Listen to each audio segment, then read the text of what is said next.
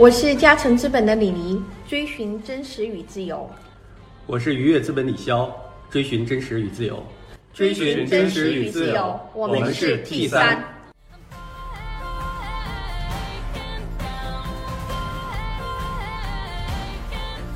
Hello，大家好，欢迎大家来到 T 三。对，今天的呃两位嘉宾是两位非常非常优秀的年轻人，一位叫王鹏宇，一位叫刘建松啊。那鹏宇和建松，你们给大家介绍一下自己，跟大家 say 个 hi 吧，谢谢。嗯，各位好，我是王鹏宇。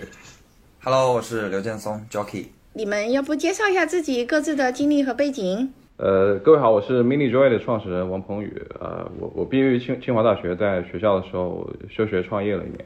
呃，毕业后呢，在一个投资机构从事这个风险投资的工作。啊去年初开始做 Mini Joy。呃，Mini Joy 是一个休闲游戏平台，主要面向印度。啊，产品形态比较像一个游戏盒子。我们做了一些技术上的优化，让用户免下载及时游戏的体验比较好吧。呃，在这个基础上，我们也开了一些这个休闲游戏发行的业务。我们自有加发行整体现在有啊接近两千万的累计用户，呃，目前自己的游戏平台大概在一百万日活的规模。很很高兴有这个机会能够和大家呃做一些交流。好的，谢谢彭宇，Jockey 该你了。嗯，Hello，我叫 Jockey，我九二年的，一五年从电子科大计算机专业毕业啊，小招去了腾讯做游戏平台、游戏社区。呃，然后上家公司在豪腾家科负责微信小游戏的平台和发行，流量增长，啊，商业化，呃，操盘过百万级的、千万级的、亿级的流量，然后现在在做印度相关的文娱方向的创业，然后，嗯，也是刚入行，希望大家多多支持。好，那个非常欢迎两位呃年轻的嘉宾，呃，蛮有意思的啊，两个人，呃，其实过去都有非常好的教育。和工作的背景啊，这个彭宇毕业之后做风投，然后建松毕业之后也在腾讯啊，也在创业公司工作过。我们的听众们应该都非常感兴趣，为什么你们放弃了这么好的一个职业生涯，然后去选择了这个创业这条道路，并且还选择了去海外啊，并且还选择了去印度去创业？能不能跟我们分享一下你们的呃这个心路历程？要不咱们先从彭宇开始。呃，我我先讲一下，就是第一个这个问题吧，就是为为什么选择创业？呃，我从两个角度谈一下我的想法吧。就一方面是涉及到具体做的事情的切换，另一方面是就是两种人生状态的切换嘛。其实从具体做的事情内容切换角度来讲，就是曾经是做的就是初级的投资工作方面嘛，主要是一些 source 和一些执行投资决策方面的工作。那那现在其实可能主要做的是就是作为一个互联网公司 CEO 的一个角色，主要是可能两方面嘛，核心业务的一个节奏把控和一些风险控制。啊，主要是钱钱的风险和人的风险吧，另外可能会就是整体管理部分的具体部门，对，所以我自己其实真的创业之后才会有这么具体的认知嘛，但是实际上切换之前呢，也会从几个角度去评评估这两个就是工作的内容嘛，一个是我自己对于这两个事儿的一个兴奋度吧，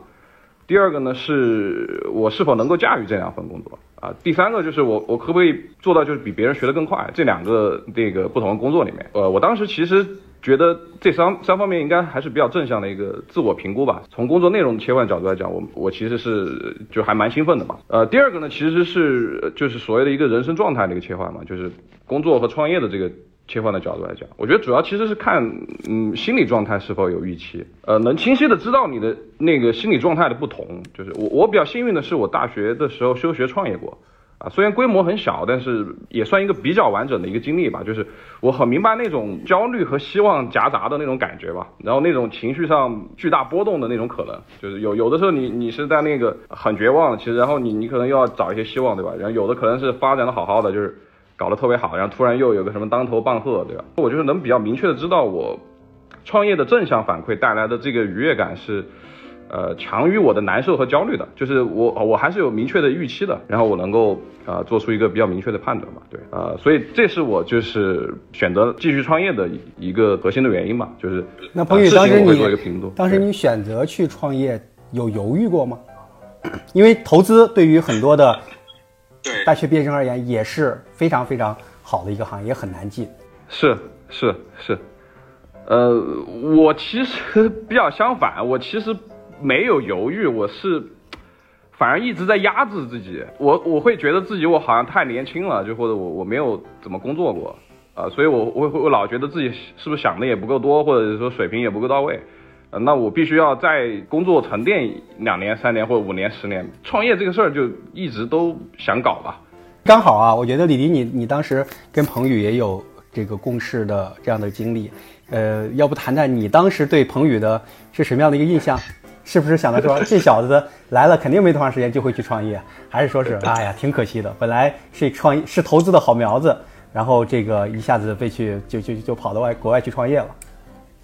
哦，他天生就是一个创业者呀！我觉得他骨子里就是一个，嗯，天生的就是流淌着创业者的热血的一个人吧。所以他可能想希望说，呃，通过这样一个就是 VC 视角见到更多的 CEO 吧，见到更多的公司是怎样 run 的。所以呢，呃，但是他在投资这条路上干的还特别好，真的干的挺好的。OK，好，要不咱们也这个待会儿再问你这个在印度的。一些好玩的经历，我们也这个问一下建松，建松要不也分享一下这个你去选择创业的这个心路历程？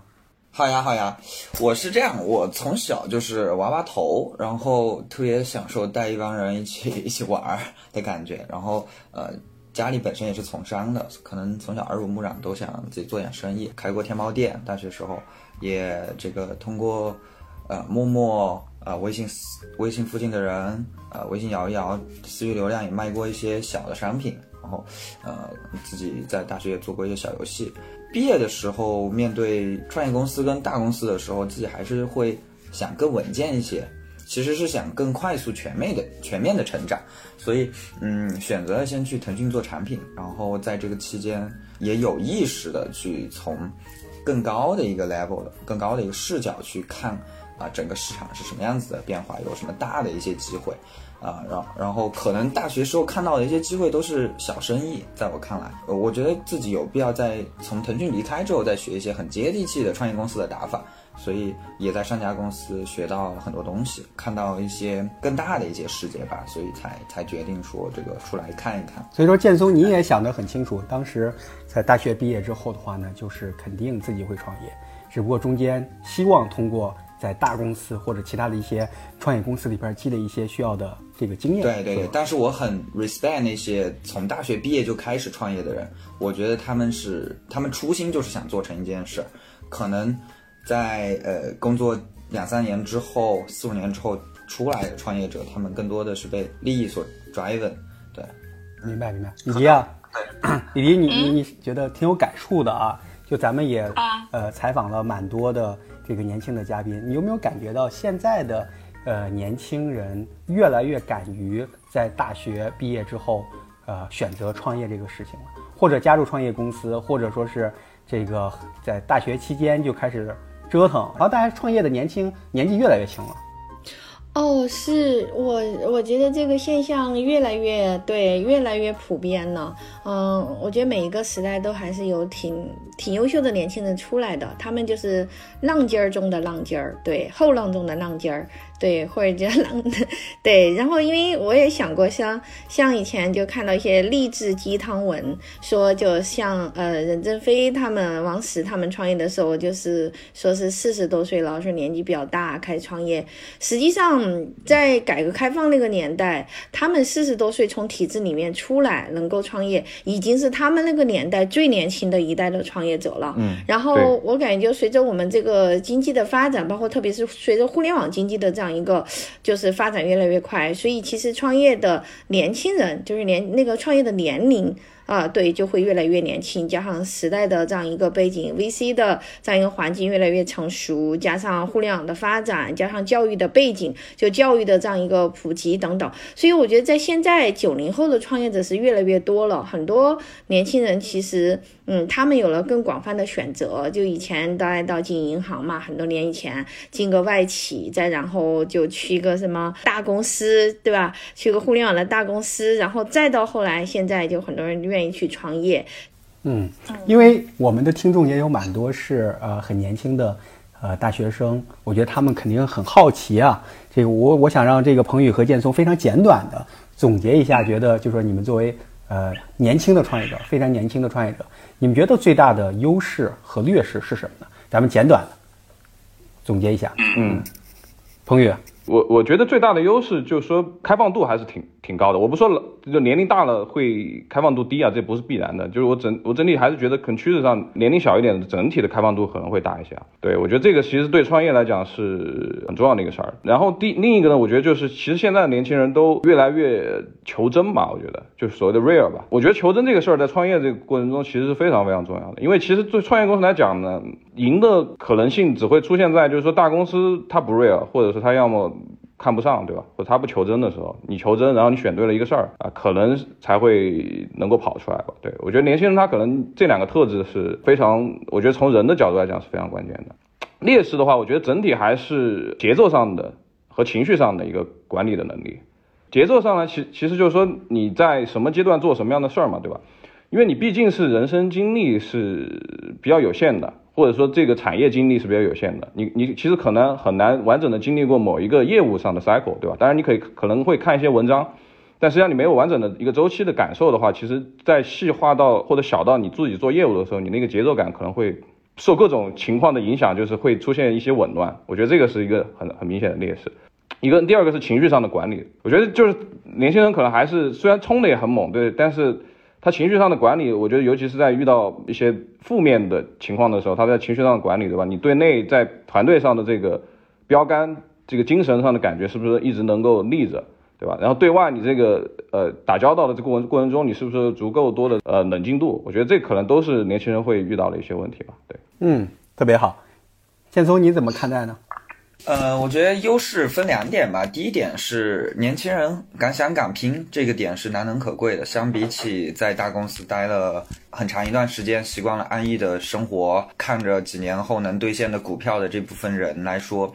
呃，大家是有足够的勇气去把自己想做的产品给做出来，想想打磨的服务给打磨出来的。啊，第二个点是，我觉得，呃，创业是一种生活状态。从这个角度来读的话。假如说一次创业不能成功，把时间拉长一点，看十年十次创业。假如说这个嗯，average 年轻人和嗯相对年长一点的人出来创业，成功率都是相当的话，那其实呃放长线来看，年轻人的成功率会远高于呃年长一一些的人，对吧？我觉得这是第二点优势。啊，劣势的话三点吧，简单概括为：第一，我觉得是管理经验，这是非常致命的。我看过很多年轻的人在处理呃合伙人的一些纠纷啊，然后管理公司呃的一些风控啊，一些这个其他的问问题上面，因为管理经验不足，可能会导致公司在不同的轮次、不同的生命周期会出现不同的问题，这也是 VC。去 challenge 创业者最多的一个问题。第二是我觉得，嗯，可能在于一些对行业全局认知有偏差的时候，去选择切入的某个角度，导致整个公司的业务可能会有一定的 upside。也许这一部分是在工作年限久之后能够更好的去发现。啊，第三是我会觉得相对来说，工作年限多，可用到的资源会相对多一些。现在给你们一个。呃，就是压力测试，就比如说你们在融资的时候，说你你这么年轻，你也没带过团队，你你你你这你这个赛道上有腾讯出来的，嗯，就是哪个哪个游戏的游戏的负责人高管，人家带过五百人上千人团队，你怎么去跟他 PK？然后你又这么小，对，你们会怎么回答？来来来，听一下。所以，我我觉得首先还还是得具体的就是。把你这个事情在那个时间点上，对吧？大家顾虑的你和那个所谓年长一些，他到底差别的那个顾虑具体是哪方面的问题？我我觉得可能大家不要顾虑多，可能就是在资源吧，然后这个管理嘛，然后还有融资能力上面嘛，然后可能可能会可以做一些具体回答。建聪，你有这样的你有这样的经历吗？被这个年纪比较大的 VC 然后问过说，这么年轻创业，没什么资源，没什么经经验。怎么来面对？呃，我有被问过，然后我觉得是这样子的：首先把问题具象化，然后再来回答说这个这个问题里面最呃最 key 的点是什么。如果是刚刚李姐说的，假如同样一个赛道有一个，举个例子啊，四十岁腾讯的高管出来带了一大帮腾讯的团队来干这个事儿，那我觉得呃可以有几个几个点去回答这个问题。首先就是说，第一，我学习能力比他们强。啊，这个怎么去证明呢？想一些，嗯，可以从侧侧面来证明，比如说我年轻，对吧？我可持保持学习能力到八十分以上的年龄是五年，然后这个赛道可以跑到十年的时候才结束啊。那么这场长跑可能他们前期会领先我，但后面谁笑到最后还不一定啊。我觉得这个点是可以来讲的。第二是说，呃，小公司比较灵活，我们可能会尝试不一样的一些方法，然后我们手上握着的资源可以拿出来盘一盘、盘列一列啊。比如说这个在在流量侧可能会有一些不一样的一些打法。然后这些打法会造成怎么样子的后果？确实，我见过很多大公司出来的高管，啊，顶着很辉煌的 title，但是做的事情高举高打，不是很接地气。在早期从零到一的时候，或者是从零到零点五的时候，啊，动作相对会比创业公司待过的人会慢一些。啊，generally 是这样子。好啊，要不咱们这个下边再问一个我觉得特别有意思的话题啊，就是你们。选择印度去作为呃创业的地点，肯定有很多很好玩的东西，能不能跟大家分享一下？为什么看好选择了印度？有什么有意思的事情？要不咱们这次先从建松开始？嗯，我是这样看这个事情的啊，就是，呃，我觉得国内大的 C 端的机会，我自己捋下来没有特别多，呃，我可能想做的还是。起码是能做一级注册用户的，奔着这个量级去的。然后我就重新来梳理海外。我确实之前没做过海外，虽然我我有在关注，自己呃简单通过一些 App Store 啊、Google Play 啊的排行榜啊，包括一些数据分析的工具，简单看了一下，觉得拉美啊、啊东南亚啊、啊双印啊这这这几个市场还不错啊。呃，然后确实像成熟地区北美、日韩是能做出高 UP 值的。奔着就做大跌优的这个这个目标去呢，然后我就自己就从离职之后我就去印度。啊，我顺路问一下，你们俩现在在哪儿呢？我在北京。在印度还是在中国？在北京。我在北京的啊。对。现在印度印度去不了哎，印度现在。嗯。印度是呃签证取消了，主要是失效了。我是我是应该是二月三号的航班，然后他是二月二号还是二月一号宣布取消的那个签证，就是。就是失效，不叫取消，就是你持有的电子签证，所有中国人持有的电子签证是失效的。OK，好，那建松你那边还还你接着讲啊，好呀好呀，我其实早期我觉得蓝领这块有一些大的机会啊，然后呃就天天跟他们待一起，然后嗯上午就呃出去出门，然后呃去见一些呃做互联网的，然后去印度的三 W 咖啡去去待着待一阵子。比较有趣的是那边的三 W 咖啡叫 Third Wave，也是。缩写也是三 W 啊，然后呃，在那边也见了很多优秀的创业者，有跟他们聊一些他们做的项目，然后交流的比较深，啊，结识了一帮朋友，然后也也在街边，也在这个不同的商场啊、桌游吧、网吧啊。啊，很多地方去做很深入的一些一些探访。后面呢是发现说，就是我发现几个点是比较打动我。首先是印度是一个很年轻的一个国家，我走在街上看到全是年轻的面孔。嗯，年轻意味着是增量的市场啊，是个是个可以，呃，起码是做我觉得做 to C 的产品来说的话，是是一个好的一个现象。啊，第二是，呃，当地的支付跟四 G，起码在我在的城市是。比较流行的商贩都已经贴上了，不管是街边卖炒饭的，还是说这个一些小的 B 端的商餐馆，他们都是已经贴上了 Paytm、封闭的这类直接扫码就能支付的很很便捷的支付方式啊。钱包在那边已经流行起来了啊。就据我了解的话，他们的交易笔数涨得还特别快。从这几个现象来看的话，移动互联网的土壤是有了，类似于。可能四五年前的国内的情况，虽然说在呃消费能力啊、人均消费支出的增长上面还可能没有到达国内这个量级，因为他们人均的 GDP 是两千美元啊，可能距离比较理想的三千美元还有一段距离。但嗯，我觉得可能现在是对于一些行业来说是好的 timing，入场的 timing，嗯，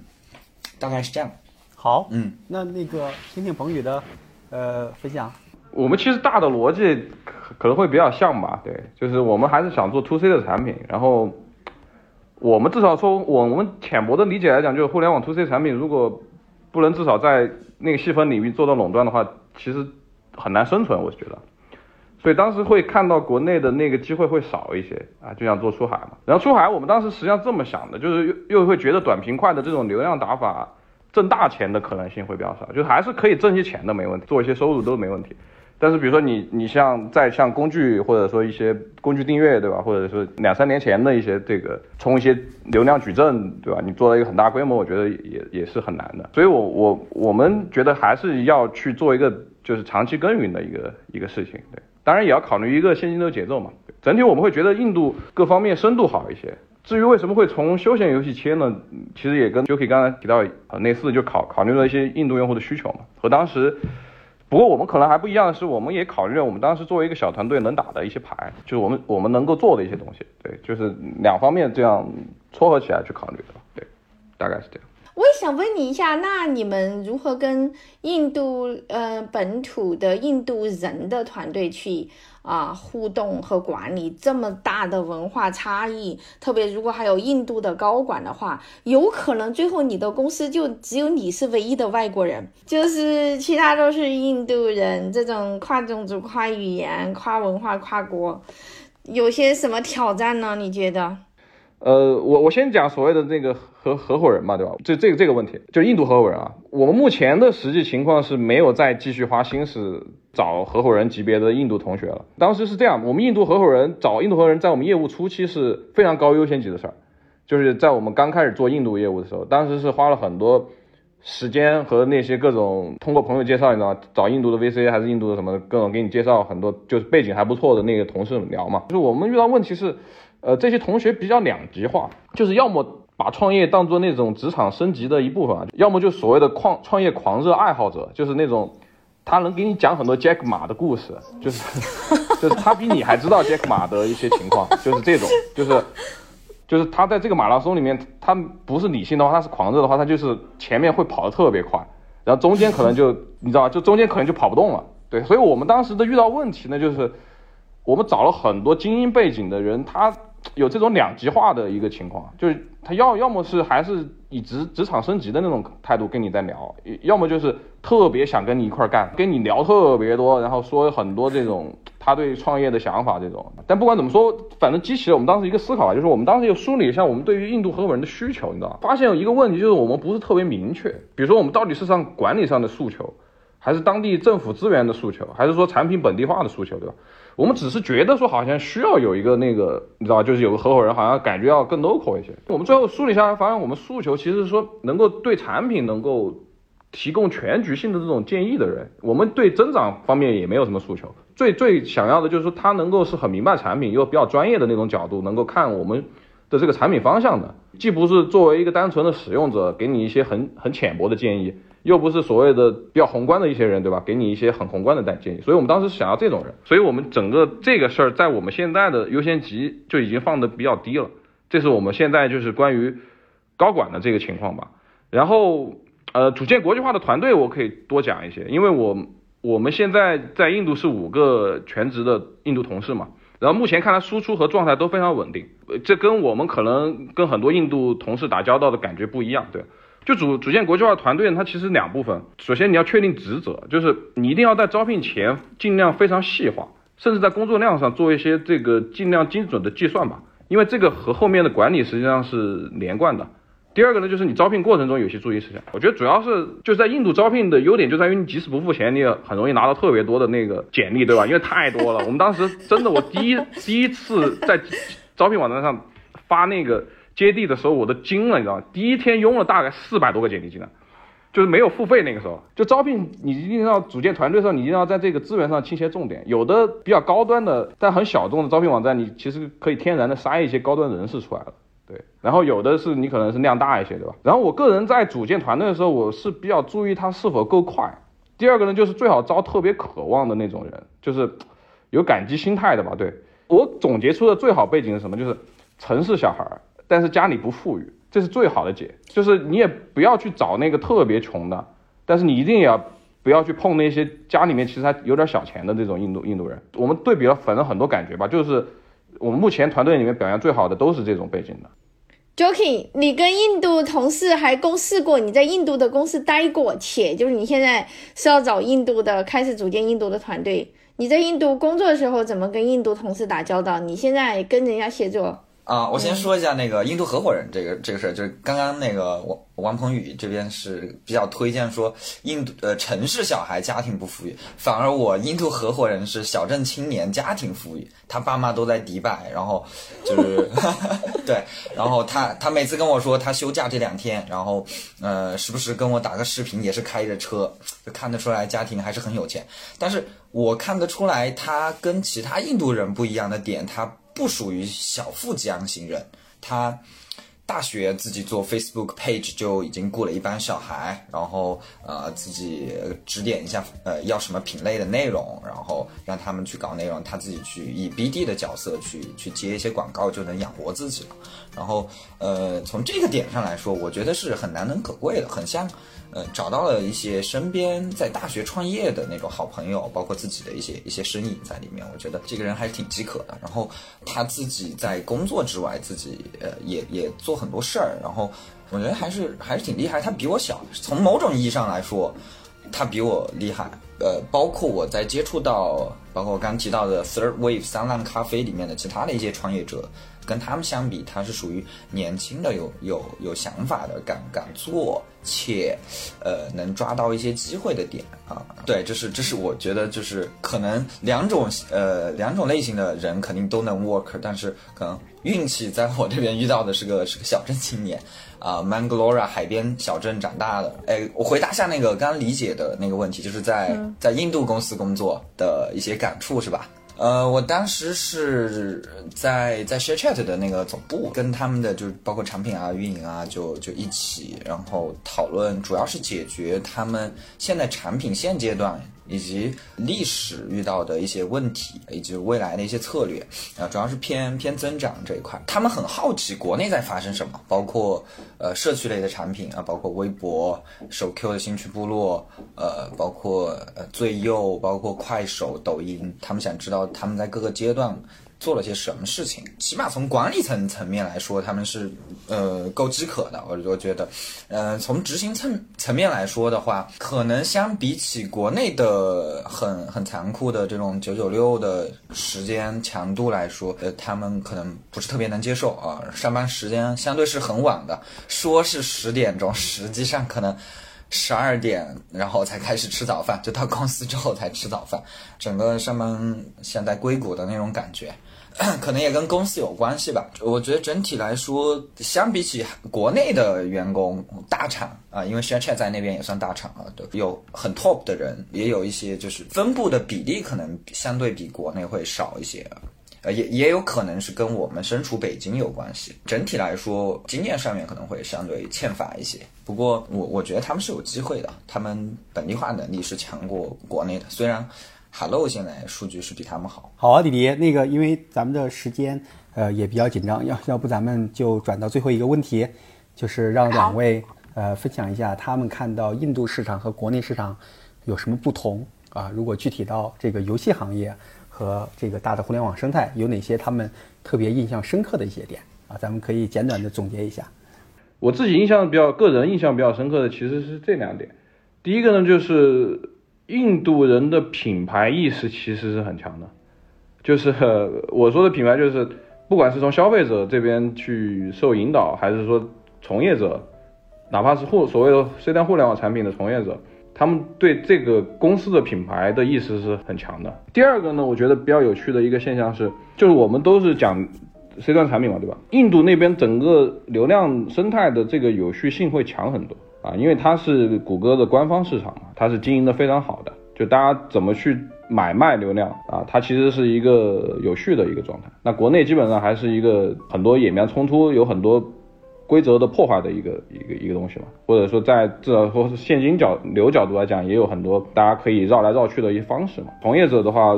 我印象很深刻，就是他们会看着更专业一些，很商务啊，然后很就是很能谈，然后很能做 presentation，可能中国。这个都还是更讲直接一些，就是我我可能对我来做一次商务什么衣着什么的无所谓，对吧？我只要能把这个流量咱们怎么分钱讲清楚就行了。对，这个是从业者里面在游戏从业者里面看到的。呃，另外还有一个游戏里面不一样的就是整个游戏内容生活化在印度还是很早期的一个阶段，他们游戏内容二次改编其实看到的比较少，但国内基本上还是全民电竞嘛，对吧？游戏内容高度娱乐化的，比如说像快手的这个游戏的 DAU 可能都有一个亿，对，这些实际上是游戏里面的，当然还有一些游戏里面行业可能更成熟一些，这些都是理所应当嘛，对，大概大概是这样。嗯我补充一点啊，彭宇，这个不仅仅是在游戏行业，我觉得应该是整体而言，印度人呢都更知道怎么样能显得很专业，他们都特别会会会去做 presentation，然后会去做演讲。其实这个美国的这些呃优秀的商学院、顶级的商学院里边，有很多的讲市场营销 marketing 的教授都是印度人。是的，是的，这也是为什么我觉得这也是为什么在美国有很多的互联网的大公司的高管，对。印度人比较多，他们确实很擅长去表达自己，并且他们很容易先发现你的生态里面或者一个主体里面的规则是什么，他们非常聪明。就是比如说我们那些印度同事，他其实一一来就知道中国公司内部的生态是什么样的，他就能跟着这个变，你知道吗？就是他很容易摸清楚这一边到底怎么玩的。OK。哎，好呀，好呀，呃，我简单说两个点吧。我觉得，呃，印度整体的互联网还是受欧美的影响比较大啊，像社交 Facebook、Ins、WhatsApp，然后呃，搜索引擎和呃商店都是 Google 这边。呃，虽然中国杀出来 TikTok 这一类，呃，未来也是平台平台级的产品。呃，有有一些可以在上面去做内容的机会啊，但是呃，整体的大的用户停留时长和大的这个入口都是在被欧美所统治和影响，呃，这是跟国内不太一样的啊。第二个点呢，是我觉得说，中国是中国的中国，印度是世界的印度，就是呃，从国内的一个 startup 的角度来看印度呢，我去印度市场，我可能要面对的竞争者有中国的，有印度本土的。啊，有美国的，可能还会有东南亚的一些巨头进来。但是我在国内的话，大家相对会封闭一些，面对的竞争对手都是都是中国的。我觉得这个点是可能跟国内还不太一样，所以呃，需要有更 open 的心态去去看整个市场。可能面对的竞争对手，呃，需要关注的还挺多。啊，因为信息在这个里面会相对会闭塞很多啊。第三个点是，我觉得印度市场是一个足够分散的一个市场，但是它又足够的统一，呃，是个联邦自治国家，大家的文字啊、种姓啊都千差万别。然后，嗯，这里面可能做增长的人就比较关注的是说多语言的问题，对吧？你看，像大的一些高 DAU 的强本土化的产品，呃，Hello 啊，呃，Share Chat 啊。啊，Winzo 啊这一类啊，包括 Minjoy 啊，然后他们都都在做多语言嘛啊，然后 ShareChat 从七百万做到一千一百万日活，就做了南方南方那边的一个语言啊，我觉得是说用户是是分散的，又是又是统一的，这跟国内还不太一样啊。然后嗯，对对对，我觉得大概这三个点吧，这是感触比较深的。好的，那那个今天特别开心啊，跟两位很年轻优秀的创业者一起。大家也分享了很多，呃，这个有意思的在印度创业的故事，对吧？对吧？怎么样找到？有的说这个应该是找小镇青年，对吧？合伙人是小镇青年。然后有的时候我们应该找这个城市里边的，呃，这种家境啊没有那么好，但是是城市里边的，呃，这种的这个这个创业的合作伙伴。我觉得非常呃有意思的故事。呃，那李迪还有什么其他问题吗？哦，我没有问题了。我觉得今天度过了一个愉快的周末的晚上。啊，在此也也也感谢一下具有文化的录播团队，我们的每次节目都是具有文化来帮忙做后期的剪辑和整理的，大家可以去看一下具有文化的综艺。你吃饭没？也是很受年轻人喜欢的这样一档综艺节目，对，关注一下具有文化团队。好，谢谢，谢谢大家，谢谢，谢谢，好，拜拜，拜拜。